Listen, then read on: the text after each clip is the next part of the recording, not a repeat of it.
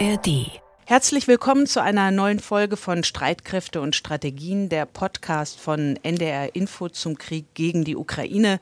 Heute ist Dienstag, der 7. März und wir zeichnen die Folge um 11 Uhr in Hamburg auf. Mein Name ist Anna Engelke und ich freue mich heute über einen ganz besonderen Gast und zwar über Michael Thumann. Er ist der Russland-Korrespondent der Zeit und Autor des Buchs Revanche, wie Putin das bedrohlichste Regime der Welt geschaffen hat. Michael Thumann kennt Russland sehr gut. Er hat in den 1980er Jahren, also vor dem Fall der Mauer, nicht nur in West-Berlin und New York studiert, sondern auch im damaligen Leningrad und am Pushkin-Institut in Moskau, und zwar Geschichte, Politik und Slawistik. Und dann vor 27 Jahren ist er zum ersten Mal für die Zeit nach Moskau gegangen. Das war 1996 bis 2001.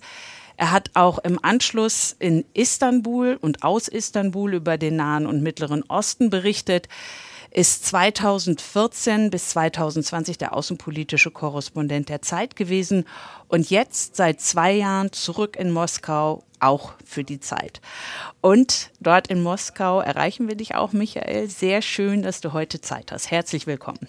Hallo Anna, sehr schön, dass ich dabei sein darf. Bevor wir gleich ausführlich miteinander sprechen, Michael, werfe ich noch einen Blick auf die Lage in der Ukraine. Das machen wir immer so hier in unserem Podcast. Wir beginnen wieder mit der umkämpften Stadt Bachmut im Osten der Ukraine. Die ist ja von drei Seiten eingekesselt und vergangene Woche machte es den Eindruck, als sei es nur noch eine Sache von Tagen, bis russische Streitkräfte und die Söldner der Gruppe Wagner Bachmut einnehmen würden. Aber die ukrainischen Truppen sollen verstärkt werden. Darauf haben sich jetzt Präsident Zelensky und sein Generalstabschef Saluzhny verständigt. Und in seiner abendlichen Videobotschaft hat Zelensky betont, die militärische Führung sei sich in dieser Frage einig. Und er will damit offenbar dem Eindruck entgegentreten, es gebe in der ukrainischen Führung dazu unterschiedliche Meinungen. Das hatten nämlich einige Medien berichtet. Dieser inzwischen schon über sieben Monate dauernde Stellungskampf um Bachmut hat inzwischen vor allem hohe symbolische Bedeutung. Und von dieser hohen symbolischen Bedeutung versuchte der US-Verteidigungsminister Lloyd Austin etwas Abstriche zu machen, als er sagte, der Fall von Bachmut würde nicht notwendigerweise bedeuten, dass die Russen in diesem Kampf das Blatt gewendet hätten. Die Einschätzung des ukrainischen Präsidenten ist aber offenbar eine andere. Zelensky will nicht nicht, dass die Russen mit der Einnahme von Bachmut einen Sieg für sich reklamieren können und dies dann vermutlich auch propagandistisch ausnutzen können. Er befürchtet, also er, Zelensky, dass sich das negativ auf die Moral der eigenen ukrainischen Truppen auswirken könnte. Aber der Preis ist hoch. Auf beiden Seiten sterben viele Soldaten, inzwischen auch auf der ukrainischen. Die russische Söldnertruppe Wagner ist inzwischen offenbar auch verstärkt worden. Und zwar durch reguläre russische und auch besser ausgebildete Streitkräfte. Und äh, sie sterben genauso in diesem Krieg, in diesem Kampf wie die russischen Ex-Häftlinge der Söldnertruppe Wagner. Der Gründer der Söldnertruppe Wagner, Jewgeni Prigoschin, ist sehr unzufrieden mit der russischen Militärführung. Das ist er schon seit längerer Zeit, aber jetzt hat er seine Kritik nochmal verstärkt. Prigoschin wirft dem russischen Verteidigungsminister Shoigu und dem Generalstabschef Gerasimos vor, ihm und seine Wagner-Söldner nicht mit ausreichend Munition zu versorgen. Und wenn er nicht bald mehr Munition bekomme, dann werde er seine Truppen zurückziehen müssen, so Prigoschin. So viel zur Lage in der Ukraine. Und über die Lage in Russland möchte ich jetzt mit dir sprechen, Michael. Du bist in Moskau. Wie macht sich der Krieg in der Ukraine in deinem Leben dort bemerkbar? Der Krieg macht sich hier auf den ersten Blick gar nicht bemerkbar, weil das Regime versucht, eine Art von Fassade der Normalität hier aufzubauen und zu erhalten. Das ist ihnen auch, muss man sagen, seit dem Überfall auf die Ukraine vor über einem Jahr relativ gut gelungen. Supermärkte sind gut gefüllt und man versucht so ein normales Bild auf den Straßen zu erhalten. Man versucht Läden, die dicht machen, dass man da irgendwie Nachfolgeladen reinschiebt. Äh, das heißt, es geht sehr um das Äußerliche, um dieses symbolisch-psychologische Bild, das die Stadt abgibt.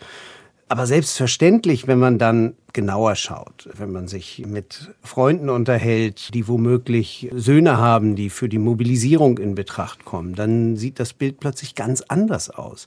Da merkt man nämlich, die Leute haben Angst. Sie haben Angst darüber, wie sich der Krieg ausweitet und sie haben natürlich dann auch Angst, wenn sie einen Sohn im wehrfähigen Alter haben, dass der irgendwann mobilisiert und an die Front geschickt werden kann. Das ist ja schon sehr vielen passiert und viele sind eben auch nicht zurückgekommen und das wissen die Menschen.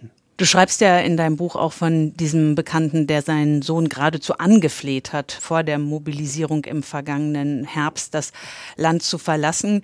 Wie ist das denn in deinem Freundeskreis? Also wir haben im Dezember mit Ina Ruck gesprochen. Das ist ja die langjährige Chefin unseres ARD-Fernsehstudios in Moskau. Und Ina hatte damals erzählt, viele ihrer Freunde und Bekannte seien überhaupt gar nicht mehr im Land. Wie ist das bei dir? Das ist bei mir ganz genauso. Es gibt noch einige und natürlich sind diejenigen, die dann 60, 65 plus sind, die fühlen sich äh, dann nicht unmittelbar betroffen, sondern eben nur mittelbar von den Ereignissen.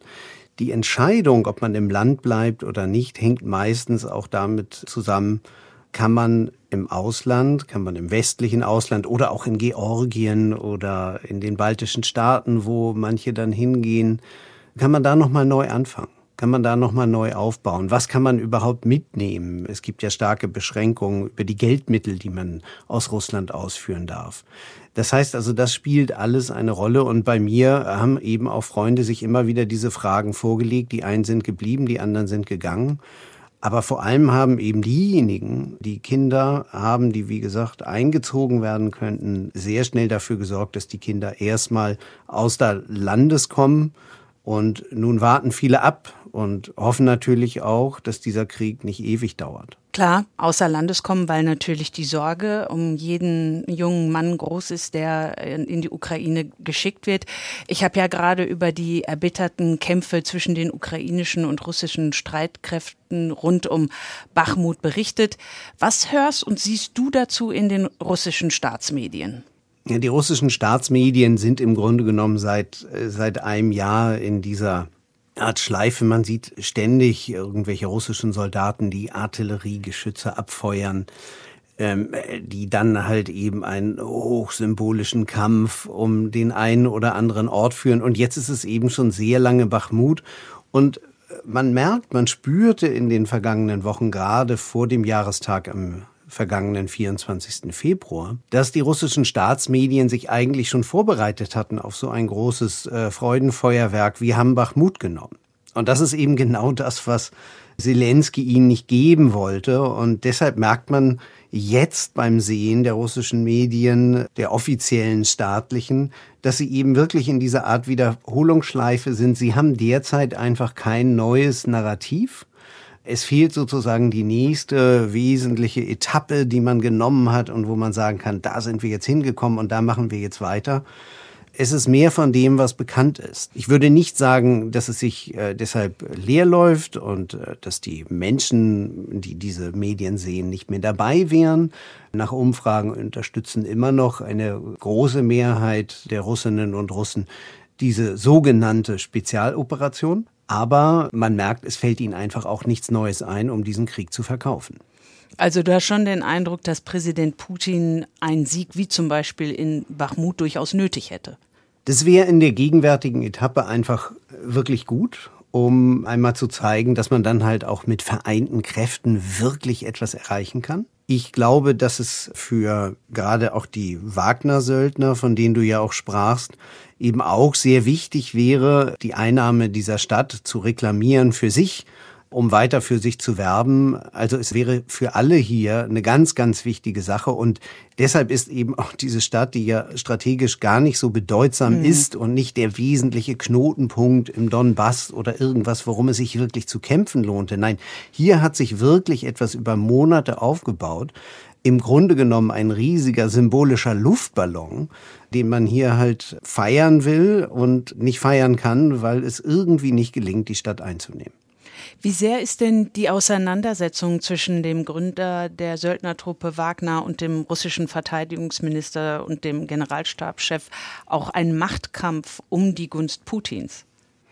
Ich glaube, dass Prigozhin, Jewgeni Prigozhin, der Führer der Wagner-Söldner, jemand ist, der nach wie vor nicht im engsten Kreis um Putin steht. Er ist jemand, der ihm relativ nahe steht und sich halt eben auch mit der Gunst Putins und der Erlaubnis Putins ein Geschäftsimperium und dann schließlich ein Söldnerimperium aufgebaut hat. Und das er hier im Grunde genommen den Versuch betreibt, sich eine hervorragende Ausgangsposition für mögliche zukünftige Machtkämpfe zu erobern. Und das erobert er sich in Bachmut, das hat er sich erobert in der Stadt Soledad, diesem Vorort von Bachmut, mhm. wo er ja reklamierte, er habe ihn erobert, was dann so in Gänze auch nicht stimmt. Insoweit geht es hier eben eigentlich weniger darum, die Gunst Putins zu erringen, sondern halt eben einen möglichst guten Ausgangspunkt zu haben für die zukünftigen Kämpfe. Denn man muss einfach immer wissen, dass Putin sitzt derzeit, wie ich glaube, relativ fest im Sattel, weil es ihm gelingt, einfach die verschiedenen Kräfte auszubalancieren und die Tatsache, dass nun einer wie Prigozhin gegen den Generalstab und gegen das Verteidigungsministerium bölken darf, hat einfach auch damit zu tun, ja. Er darf bis zu einem gewissen Grade kritisieren und auf der anderen Seite bleibt aber das Verteidigungsministerium mit den gelegentlichen Rochaden und Umstellungen, die sie an der Spitze haben, Ausnahmeverteidigungsminister, der ist immer geblieben, bleibt das alles mehr oder minder so. Das heißt also, das Bölken ist ohne Folge. Und damit balanciert Putin. Aber wie gesagt, es geht um den Blick in die Zukunft falls eben auch sich die Machtverhältnisse mal ändern würden und vielleicht auch Putin mal irgendwann nicht mehr da ist. Prigozhin ist ja wesentlich jünger als Putin. Und insoweit versucht man einfach hier jetzt schon Kapital für die Zukunft aufzubauen. Darum geht's. Den Blick in die Zukunft werfen wir noch. Ich wollte einmal noch auf die kämpfenden Soldaten und sterbenden Soldaten zurückkommen. Bekommst du über die Medien was mit, dass Männer im Krieg, russische Männer im Krieg gegen die Ukraine sterben oder verletzt werden? Das ist ja das gewissermaßen große Staats Geheimnis. Zunächst mal werden hier natürlich überhaupt keine Zahlen veröffentlicht äh, darüber, wie viele Menschen fallen. Es werden Friedhöfe abgeschirmt, es werden Familien abgeschirmt von Soldaten, die mobilisiert wurden, an die Front geschickt wurden. Das heißt also, das ist eine Lehre, die das heutige russische Regime gezogen hat aus früheren Kriegen, wie den Tschetschenienkriegen in den 90ern, aber auch der Invasion Afghanistans noch zu sowjetischen Zeiten in den 80er Jahren. Auf keinen Fall gefallenen Zahlen bekannt machen, bekannt geben, auch keine Journalisten ranlassen das kann nur demoralisieren. Und deshalb ist natürlich in den staatlichen Medien darüber kaum etwas zu erfahren. Man hört immer nur von irgendwelchen Helden und das hat ja Putin selber gesagt, dass sozusagen jemand, der, der stirbt, man kann auf viele Weise sterben durch übermäßigen Alkoholkonsum, man kann sterben im Straßenverkehr, und da sei es ja eigentlich doch viel besser, man würde an der Front und fürs Vaterland sterben, dann hätte man wenigstens ein Ziel in seinem Leben erreicht. So, und über diese zynischen Sprüche gewissermaßen hinweg, da wissen die Leute, die Menschen sterben, aber wer sich nicht genauer interessiert, der erfährt natürlich keine Zahl. Aber was man machen kann, ist eben, man kann sich soziale Medien anschauen. Und in sozialen Medien gibt es dann immer wieder Videos von Müttern zum Beispiel, die beklagen, dass ihre Männer in Bedrängnis geraten sind an der Front, dass ihnen nicht geholfen wird. Es gibt äh, Videos darüber, wie Mütter beklagen, dass ihre Söhne gefallen sind.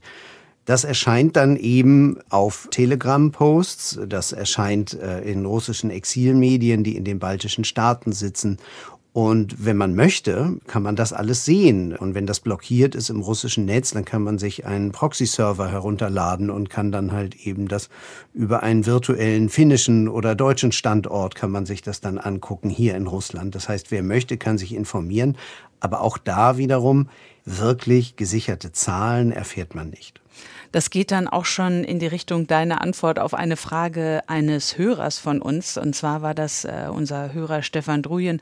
Und der hatte nämlich gefragt, wie die russische Zivilbevölkerung über den Krieg aufgeklärt werden könnte, wenn das Land abgeschottet ist, das Internet eingeschränkt und es keine inländische kritische Presse gäbe. Also das, was du letztendlich sagst, Michael, wenn man möchte, kann man schon was in Erfahrung bringen.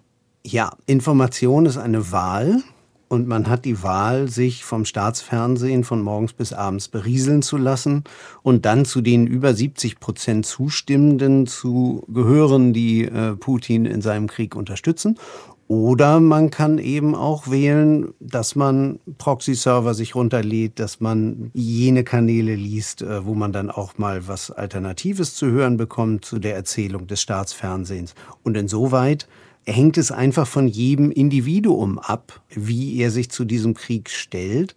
Es ist einfach nicht alternativlos, für diesen Krieg, für Putin zu sein. Und ich halte in der heutigen Welt es für keine Entschuldigung mehr, dass man nichts anderes sieht und hört. Ich würde das allerhöchstens noch gelten lassen für die Generation, die eben tatsächlich mit dem Fernsehen aufgewachsen ist und nun langsam allmählich mit dem Fernsehen, mit dem Staatsfernsehen uns auch wieder verlässt. Aber mittlerweile gibt es ja eben doch auch äh, sehr viele Menschen in äh, jüngeren Jahrgängen, die mit Handys, Computern und Tablets umgehen können. Dieser Krieg gegen die Ukraine, der ist auch hier in Deutschland eine Zeit lang als Putins Krieg bezeichnet worden. Wenn ich das in deinem Buch richtig gelesen habe, dann siehst du das anders. Warum? Ja, ich halte das deshalb nicht für richtig, weil natürlich hat Putin diesen Krieg zur Überraschung seiner Generalität äh, aller Wahrscheinlichkeit nach und auch vieler seiner engsten Mitarbeiter in dieser Form selbst entschieden und natürlich auch den äh, sofortigen Marsch auf Kiew, der dann ja gescheitert ist. Das ist alles sein Werk. Aber natürlich haben viele Russen, viele Russinnen hier in Russland die Voraussetzungen dafür geschaffen. Ich denke, dass tatsächlich der Charakter des Regimes Putin im Jahre 2011, 12 klar geworden ist, bei seiner damaligen Rückkehr an die Macht damals, als es viele Demonstrationen gegen ihn gab und als eben auch plötzlich viele Menschen in Russland die Möglichkeit hatten, sich zu diesen Demonstrationen auch irgendwie zu verhalten. Und es gab dann Wahlen und eine Mehrheit. Und da wurde nicht alles nur herbeigefälscht, sondern wirklich eine Mehrheit hat sich damals für ihn entschieden.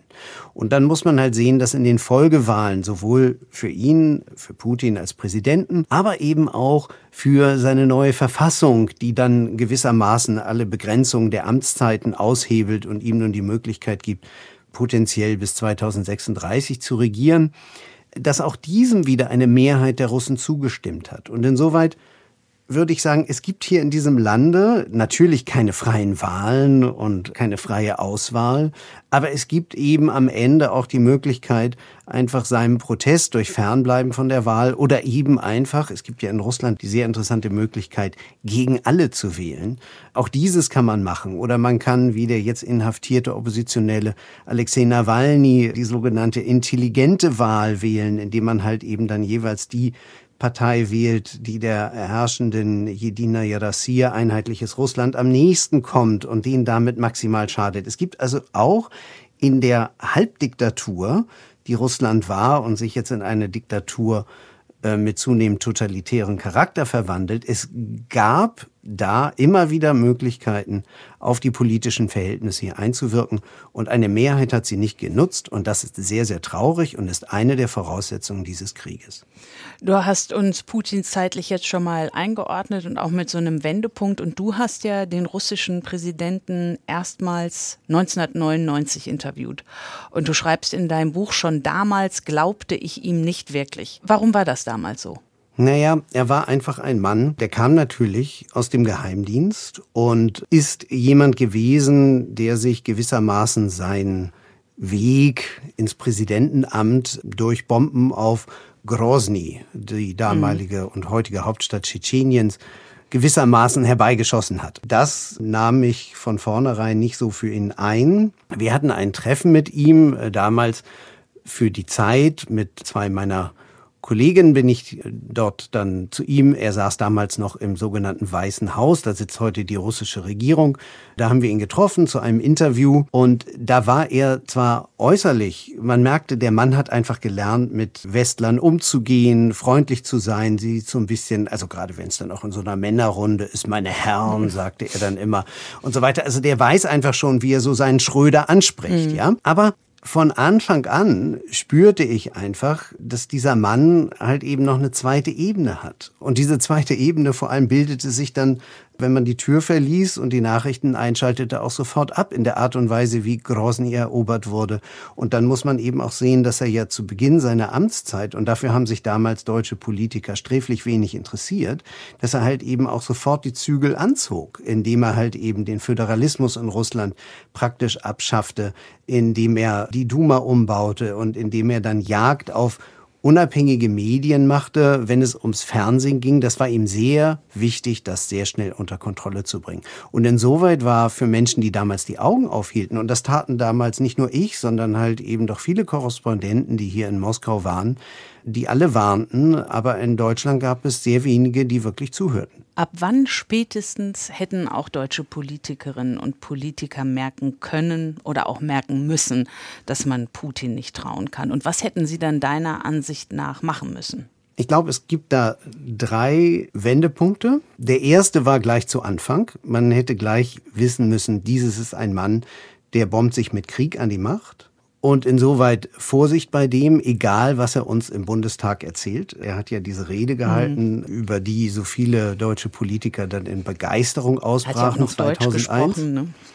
Und er sprach Deutsch und er hat einem dann, wenn er einen empfing, dann ein Politiker, egal ob irgendwie eher lokaler Natur aus Bayern oder aus Berlin, dann gab's immer noch Extra Time und man hat weit über die vereinbarte Zeit gesprochen und alle fühlten sich irgendwie gebummfiedelt. Also das war einfach immer sehr, sehr geschickt, wie er es machte und trotzdem hätte man einfach damals aufgrund der Tatsache, was in Russland passierte, sehen können, dass das kein Mann ist wie du und ich, schon gar kein lupenreiner Demokrat, wie Schröder ihn mal nannte, sondern halt eben ein Mann mit sehr autoritären Reflexen. Der zweite Wendepunkt war meiner Ansicht nach dann wirklich 2011-12 bei der gewaltsamen Niederschlagung von Protesten in Moskau gegen die gefälschte Duma-Wahl und gegen Putins Rückkehr ins Amt. Dann folgten ja danach sehr schnell in Abfolge Agentengesetze und vielfältige Beschränkungen. Und Russland ging dann halt in dieses hybrid-autoritäre Regime mit sehr vielen Beschränkungen im politischen Raum, während man wunderbar sich im Tierzüchterverein engagieren konnte. Diese seltsame Mischung, die Russland damals hatte, das war eigentlich dann bis hin zu 2014, und darauf komme ich gleich, der zweite Moment, wo man eigentlich hätte wissen müssen, hier ist jemand, der will mit aller Gewalt an der Macht bleiben. Das kann nicht gut gehen. Und dann kam der dritte Wendepunkt, und das war dann halt der erste Überfall auf die Ukraine 2014, die Annexion der Krim und die danach folgende Besetzung des Donbass. Und das waren Momente, wo selbstverständlich ja damals auch viele Politiker in Berlin plötzlich alarmiert waren und auch öffentlich darüber sprachen, dass sie nun schockiert seien und dass man nun etwas dringend tun müsse und dass man das gar nicht gedacht habe. Gehandelt haben sie aber dann tatsächlich anders. Und hier rede ich nicht über die Minsker Verhandlungen, die, glaube ich, damals eine sehr sinnvolle Sache waren, weil sie einfach verhinderten, dass die Ukraine von diesem übermächtigen Russland einfach überrollt wurde. Nein, sondern ich rede davon, wie man sich selber vorbereitet hat. Und darauf vorbereitet hat, dass da aus Russland noch mehr kommen wird. Denn das war ja relativ offensichtlich, dass Putin da im Grunde genommen nur innegehalten hat und äh, diese Grenze, die es da gab, jetzt nicht irgendwie als eine ewige oder als die neuen Umrisse Russlands ansah, sondern dass es für ihn alles einfach nur ein eingefrorener Konflikt war, den er irgendwann wieder auftauen wollte. Und das war der Moment, wo man in Deutschland zum Beispiel hätte sagen müssen, wir bauen mit dem keine große Pipeline mehr. Eine haben wir ja schon. Das war der Moment gewesen, wo man in Deutschland hätte sagen müssen, wir bleiben auch in anderen großen Projekten, was die Rüstungsindustrie zum Beispiel angeht, bleiben wir auf Distanz. Da hat es erstaunliche Dinge gegeben in der Europäischen Union. Die Franzosen lieferten große Schiffe, die Deutschen lieferten große Feldschlacht-Simulationszentren an Russland. Das wurde dann alles ganz schnell 2022 gestoppt. Aber das waren im Grunde genommen Dinge, wo man zeigte, dass man gar nicht begriffen hatte. Und die größte Unterlassungssünde war natürlich damals von den Sozialdemokraten vorgetragen, wir halten uns nicht an das Zwei-Prozent-Ziel, das ein Sozialdemokrat Frank-Walter Steinmeier beschlossen hatte, mitbeschlossen hatte beim NATO-Gipfel in Wales. Wir pfeifen da drauf. Wir bauen die Bundeswehr weder auf, noch sozusagen bringen wir sie überhaupt wieder in einen einsatzfähigen Zustand ähm, sondern wir sehen daran vorbei und wir beharren einfach jahrelang darauf, dass der Entwicklungsetat, das muss man sich mal vorstellen, dann doch genauso wachsen solle wie der Rüstungsetat. Man fragt sich, was das eigentlich miteinander zu tun hat, wenn in Russland halt eben eine Bedrohung für die europäische Sicherheit herangewachsen war, wie 2015 völlig klar war, wie man überhaupt in der Sozialdemokratie auf diesen Nexus kommen konnte. Und dann muss man natürlich sagen, dass darüber schwebte dann die präsidiale Kanzlerin Angela Merkel, die das alles zugelassen hat und um den lieben Koalitionswillen dann eben auch diese Begrenzung hinnahm und auch nicht, das muss man eben auch sagen, mit Ausnahme von Annegret Kramp-Karrenbauer nicht die Verteidigungsminister und Ministerinnen in dieses Amt setzte, die in der Lage gewesen wären, das auch mal durchzusetzen. Das heißt also, hier gibt es ein großkoalitionäres Versagen über ein ganzes Jahrzehnt, während klar war, was Putin für einer war. Das ist der erste Teil des Gesprächs mit dem Moskauer Korrespondenten der Zeit, Michael Thumann. Er ist Autor des sehr kenntnisreichen und gut verständlichen Buchs Revanche, wie Putin das bedrohlichste Regime der Welt geschaffen hat. Das Buch umfasst 274 Seiten und wirklich jede einzelne Seite ist lesenswert. Revanche ist erschienen bei CH Beck. Der Link dazu ist in den Show Notes.